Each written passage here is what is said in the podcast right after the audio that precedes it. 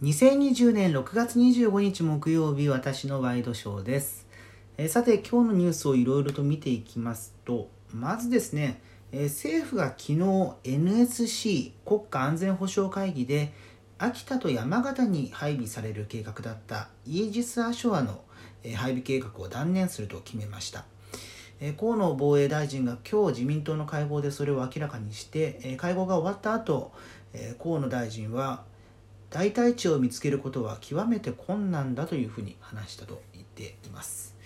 で、まあ、このイージス・アショアについてはここ数日、まあ、報じられているわけなんですけれども、まあ、一つはそのコストの面というのを理由にされていますね。でまああの現状のものをそのまま使うことができず回収が必要なわけなんですけれども、まあ、本当はそのソフトウェアとかそういう、まあ、簡単といいますか軽微なえ回収で済ませる計画だったのがまあいろいろと状況を見ていくとそれだけじゃ無理だと。であのお金が結構かかってくるというところがネックになったというふうな、え報道が相次いでされていましてで報道の中にはあの河野さんが安倍さんに直談判して、えーまあ、これ断念するというふうに決めたというようなことも言われていますけれども、えーまあ、これから先ですねえー日米関係がどうなっていくのかというのを、えーまあ、トランプ政権今度の選挙でどうなるかとか、えそういうとこも含めてえ日本と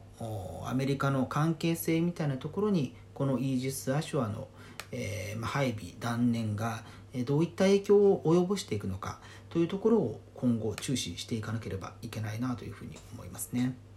で続いてのニュースですけれども今度は経済ネタ、えー NTT が NEC に600億円出資する、えー計画が分かったというふうに報じられています。これあの次世代通信規格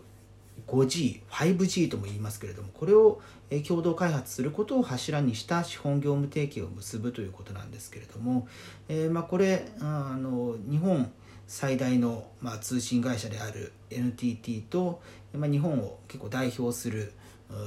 まあ、ベンダーの NEC が手を組むことによってまあこういう表現が今の時代に合ってるかわからないですけれども日の丸通信みたいな感じの技術力を、えー共同で作っていくというようなことが予想されます。まあ、ただ一方であの NTT は傘下に NTT ドコモを持っている 5G の事業者でもあるので、えーこの技術があの他の例えば KDDI やソフトバンク、まあ、楽天も含めて、えーにどうした影響があるのかなというところもちょっとこれから話題になってくるとは思うんですけれどもまだ日本国内ではこの 5G の普及があまり進んでいないこともあって、えーまあ、スタートダッシュの段階で、えーいい基地局ですとかいい技術を投入できればいいものの、まあ、そこまでいけるかどうかっていうところも含めてこれからあね、あの通信技術としては 5G に変わると、うんかなりスピードもアップしますし場合によってはその固定回線引かなくてもこれで済むようになる